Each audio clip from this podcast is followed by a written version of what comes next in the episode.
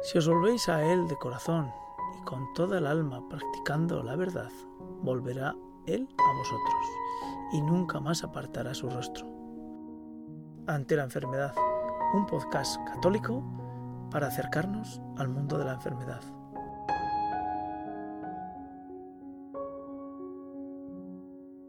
En nuestro, en nuestro episodio de hoy bueno, no lo sé si quieres que comentemos un poco eh, la figura de Adán y Eva, el diálogo. Sí, digamos que... vamos, vamos, vamos con ello. Sí, porque, porque esto es muy importante, ¿no? Este diálogo, em, el relato del Génesis em, introduce dentro del corazón de Adán y de Eva, del hombre, en el fondo, una sospecha. Fíjate que aquí la serpiente, que, en el fondo lo que hace es em, personificar, por así decir, aunque no eh, eh, encarnar en un, animal, en este caso la serpiente, al demonio. ¿no? El, demonio lo que dice, les pregunta, ¿cómo es que Dios os ha dicho que no podéis comer de ningún árbol del jardín? Fíjate la pregunta, ¿cómo es que Dios os ha dicho que no, que no podéis comer de ningún árbol? Dios no les había dicho eso. O sea, primero ya miente, ¿no? ¿Cómo es que no podéis comer de ningún árbol? Y le contesta no, no, podemos comer de todos los árboles, menos del árbol del jardín, del, árbol que está en medio del jardín. De ese nos ha dicho que no comamos, que ni siquiera lo toquemos. Pero ya fíjate que el tentador, el demonio ya ha introducido una sospecha. Con su pregunta aparentemente eh, inofensiva, lo que está diciendo ya, lo que les está diciendo, lo que está diciendo al hombre es que si no puedes comer de un árbol, es como si no pudieras comer de ninguno. Y esto es muy profundo. A mí esto me recuerda, salvando las distancias, a un hijo mío que me decía el otro día, eh, un hijo ya de 18 años, que me decía que quería salir por la noche. Y digo, ¿hasta qué hora es eso? Y dice, pues eh, es una fiesta que es hasta las 6 de la mañana en una discoteca, no sé qué. Y digo, nada, pues no, no puedes, no puedes. Y, y entonces se me reveló un poco y me dijo, bueno, papá, es que entonces va a pasar mi juventud, me estás robando mi juventud, me estás quitando lo más importante de la vida. Y yo en ese momento me vino a Dan y Eva también. Le dije, o sea, tú me estás diciendo que si yo no te dejo ir hoy, porque no lo he dicho nunca, le he dicho hoy, por otros temas además que no, que no vienen a cuento. O sea que si hoy no puedes hacer eso, es como si no pudieras hacer ya nada, ¿no? Estás haciendo lo mismo que, hizo la serpiente, ¿no? Pero si esto lo traslado a, al enfermo, en el fondo el demonio introduce una sospecha en el enfermo y le está diciendo, si tú no puedes andar, si tú no puedes ver porque estás ciego, si tú no puedes salir de la cama, es que es como si ya no pudieras hacer nada. O sea, tu vida ya no tiene sentido. Es decir, el demonio lo que te dice es que si tú no puedes hacer una cosa, ¿eh? es como si ya no pudieras hacer nada. Eh, no sé si se entiende el razonamiento. Totalmente. ¿Sí? Se, entiende. Mi, silencio simplemente de respeto y de seguir. Sí, porque eh, en el fondo, y dice, dice la serpiente después, no, de ninguna manera morirás. Porque dice, no comas del árbol del, que está en medio del jardín. Porque si no morirás. Y le dice la serpiente, no, de ninguna manera morirás. De ninguna manera morirás. No es verdad. Es que Dios sabe muy bien que el día que comas de ese árbol serás como Dios. Bien, pues em, aquí, si lo trasladamos al enfermo, eh, la serpiente lo que te está diciendo es que la enfermedad te imposibilita ser Dios. El hombre está llamado a ser Dios. Cuando digo esto, digo algo cierto. Eh, a reproducir en él la imagen de Dios, a ser feliz, a estar pleno. Y la enfermedad la enfocamos como una maldición que nos impide, que nos limita, que nos imposibilita ser Dios, que nos imposibilita tener la plenitud. Y entonces lo que te está diciendo el demonio aquí es que si Dios ha permitido que te acontezca una enfermedad, es que Dios no te ama. Es lo que le dice aquí a Adán y Eva. Si Dios no te permite comer del árbol que está en medio del jardín es porque Dios no te ama, Dios tiene celos de ti, no quiere que seas como Dios, no te ama. Y esta es la gran mentira. Si tú tienes una enfermedad, si tú tienes, si tú vas a morir, si Dios ha permitido eso es porque Dios no te quiere. Dios es un monstruo, porque si Dios es todopoderoso y pudiendo salvarte y pudiendo curarte no te cura, es que o bien no es todopoderoso o bien es que Dios es un monstruo y no te ama, ¿no? Que esta es la, la gran la gran mentira, la gran eh, falsedad que tantos filósofos como Nietzsche y como tantos otros han utilizado para negar la existencia de Dios. Bien, em, y entonces aquí la cuestión es si aceptamos este diálogo. Entrar en este diálogo diabólico nos, provoca eh, experimentar eh, la separación de Dios. Es decir, si tú te crees que Dios no te ama, inmediatamente, ¿qué ocurre? Te entra el miedo, lo que le ocurrió a Adán, el miedo, se sintió desnudo, desnudo porque lógicamente si Dios no existe, si tú sientes, te crees que Dios no te ama, o que Dios no existe, o si existe no te ama, o si existe es un monstruo, pues ¿qué experimentas? La desnudez, la soledad, la angustia, el miedo, la agonía del ser, la sequedad, el sinsentido del sufrimiento, de la vida misma, por tanto también de la enfermedad.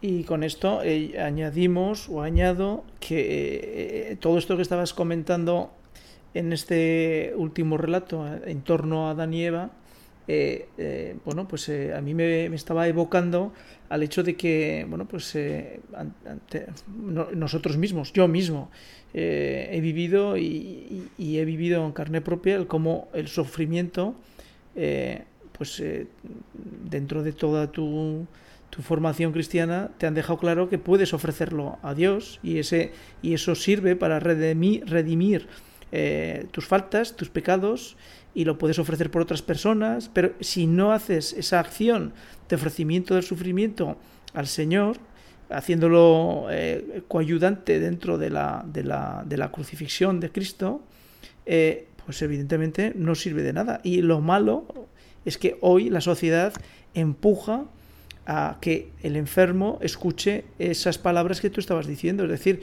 eh, estar solo, el sufrimiento no sirve, el sufrimiento no, lo puede, no, no, tiene ningún sentido y además de no tener sentido te está empujando a, separarte de la sociedad porque, como tú decías, el enfermo se convierte en un leproso que tiene que vivir a las afueras de la sociedad. Un apestado, un apestado. Sí.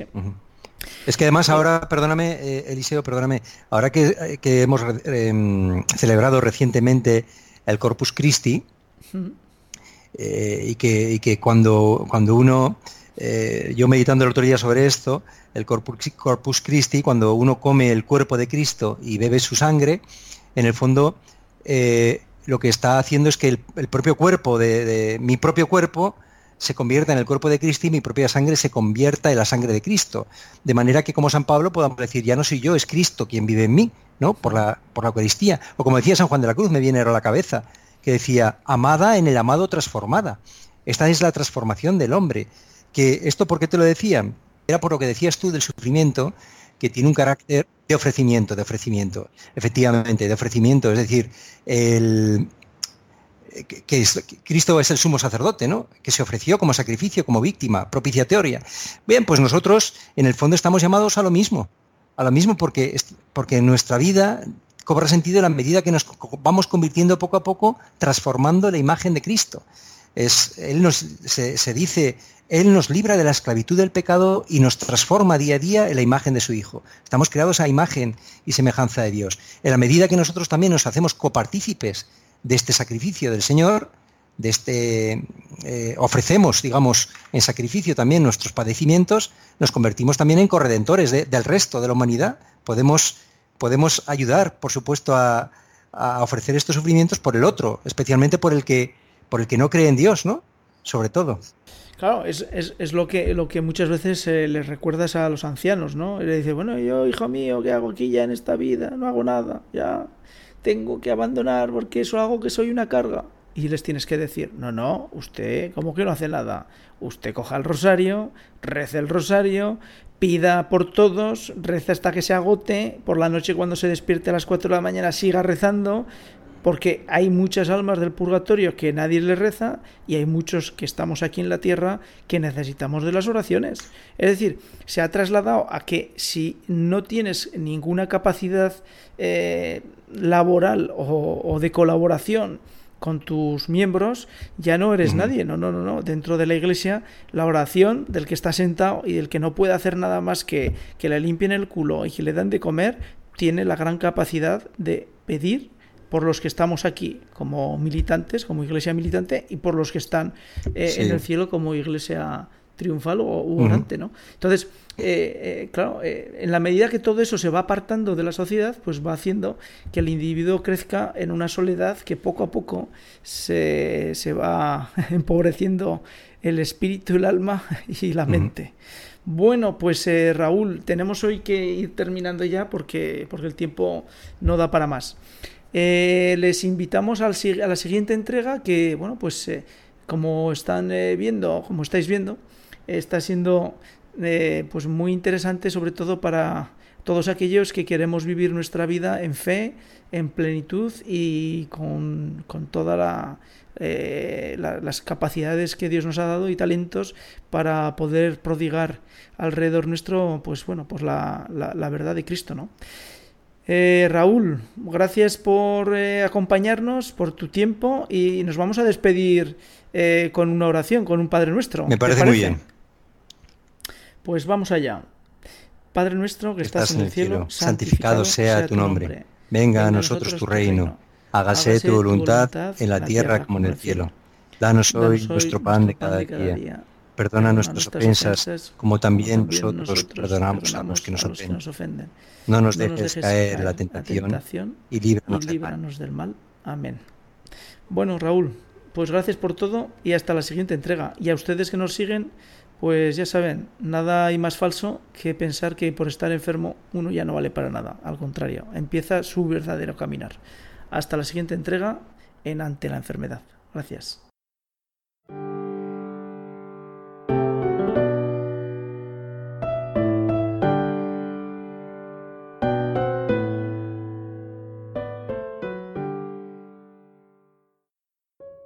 Les introducimos una reflexión de Fray Nelson Medina.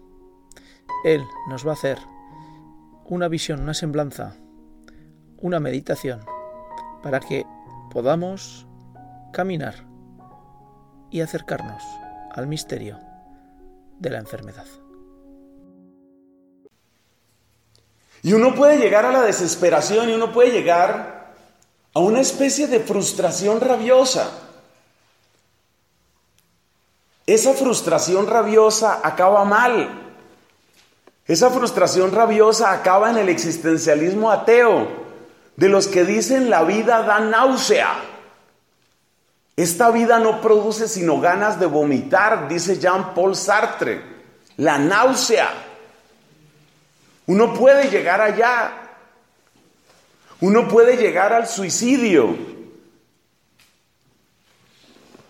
Este actor cuya partida muchos hemos lamentado, Robin Williams, antes de suicidarse dejó muchas noticas en la casa. Son notas de un corazón desesperado, son palabras de un corazón hundido en la frustración. Palabras como nada tiene sentido. Este hombre, mientras seguía haciendo sus películas, escribía de pronto papeles como eso, como esos, y dejaba esos papeles en el armario junto a la ropa los dejaba en el baño, los dejaba junto a la cama. A mí eso me parece muy dramático. ¿Cómo es que no hay una persona?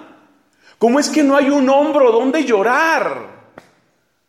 ¿Cómo es que una persona le escribe cartas al armario, le escribe cartas al reloj despertador para decirle no puedo más con esta vida? No puede llegar a la desesperación. Martín Lutero llegó a la desesperación. Él se estaba enloqueciendo. Dice la biografía de Martín Lutero que hubo una época en su vida en la cual él no podía oír el nombre de Jesús. Porque si él oía la palabra Jesús, él pensaba, un día me va a juzgar. Y el día que me juzgue, ¿yo qué le voy a decir? Yo, yo, yo, yo me voy a trabar y yo le voy a decir, no pude más me va a arrojar en el infierno.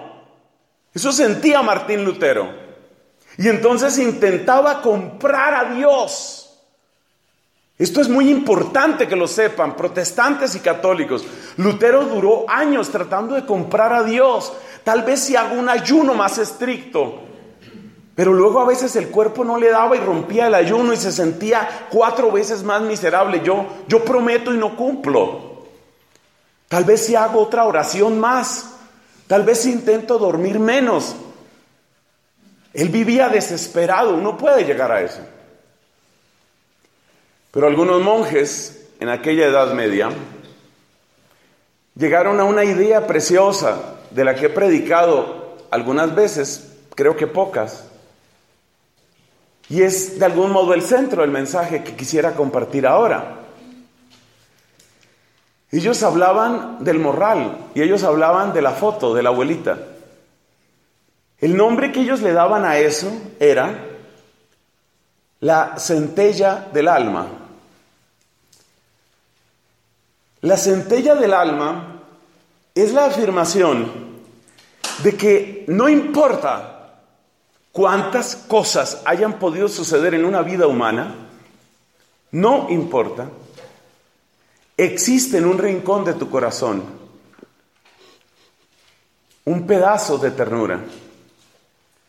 En algún lugar de tu corazón tienes un recinto donde todavía hay luz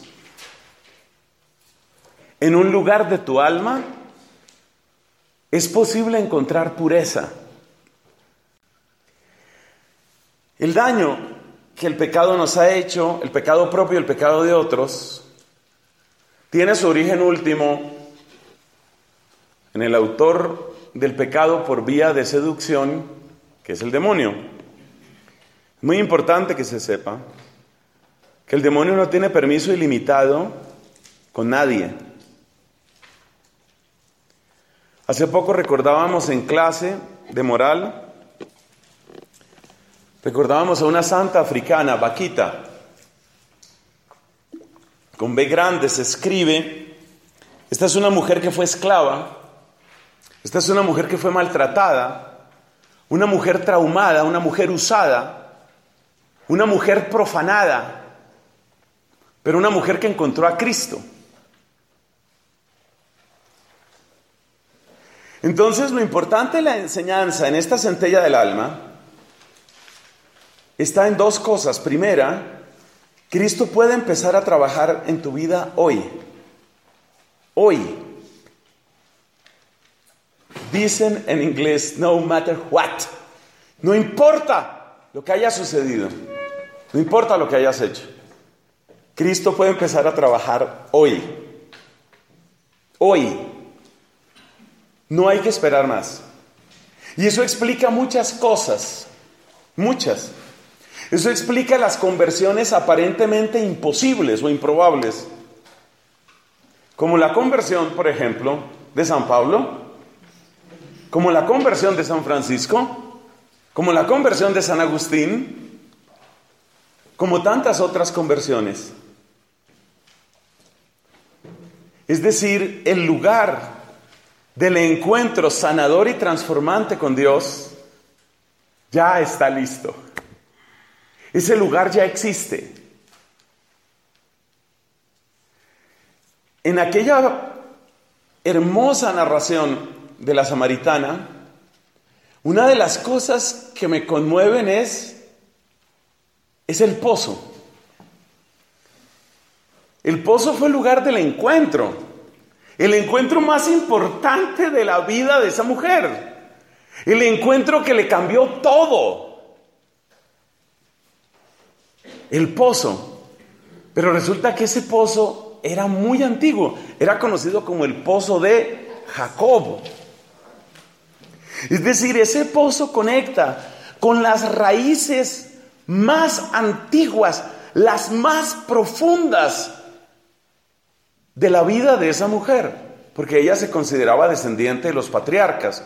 Los samaritanos respetaban la ley de Moisés y creían, por supuesto, la historia de los patriarcas. Ella considera que viene de ese pueblo.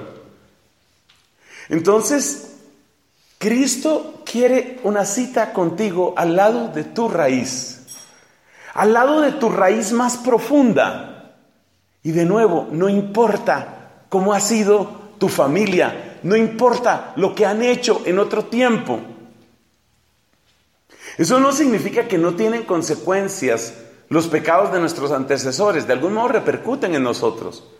Pero precisamente la enseñanza de la centella del alma Es la enseñanza de cómo nosotros podemos ser libres de eso. El día en el que entendemos que Cristo está listo para trabajar. Hoy, aquí, ya. Ese día es más importante mi encuentro con Cristo que mi encuentro con Jacob, que mi encuentro con mi papá, con mi mamá, con mi abuelo, que fueron unos criminales, que fueron unos desgraciados, nadie se casaba con nadie, todos se mataban entre ellos. Sí, pero es que Cristo se hace, como dice con frase inmortal San Agustín, Cristo se hace más íntimo a mí que yo mismo. Ese lugar lo ha preparado Dios. Dios ya tiene ese lugar y en ese lugar te aguarda. Y por eso toda sanación profunda, toda sanación profunda es siempre una visita a ese lugar. Toda sanación profunda es siempre una visita a la centella del alma que es el único sitio donde puede encontrar paz la persona.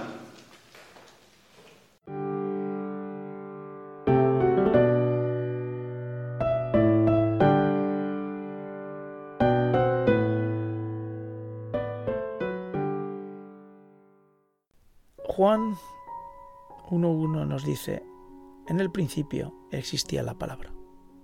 En el principio existía la palabra. La humanidad, redimida por la encarnación del Hijo de Dios, en la misma naturaleza de nuestro ser. Sí, podemos encontrar en estas, en estas palabras pues el sentido pleno del cristiano ante la vida y la enfermedad. En Juan 3, 16 dice, tanto amó Dios al mundo que entregó a su Hijo único para que todo el que crea en Él no perezca, sino que tenga vida eterna y entregó a su Hijo y entregó su vida en la cruz. Cristo dio la vida por sus amigos. Juan 15:13. Y en los Gálatas, capítulo 2, versículo 20, nos dice, la cruz es redención completa para el cristiano. Así es, Cristo muriendo en cruz nos redimió, nos dio la salvación plena.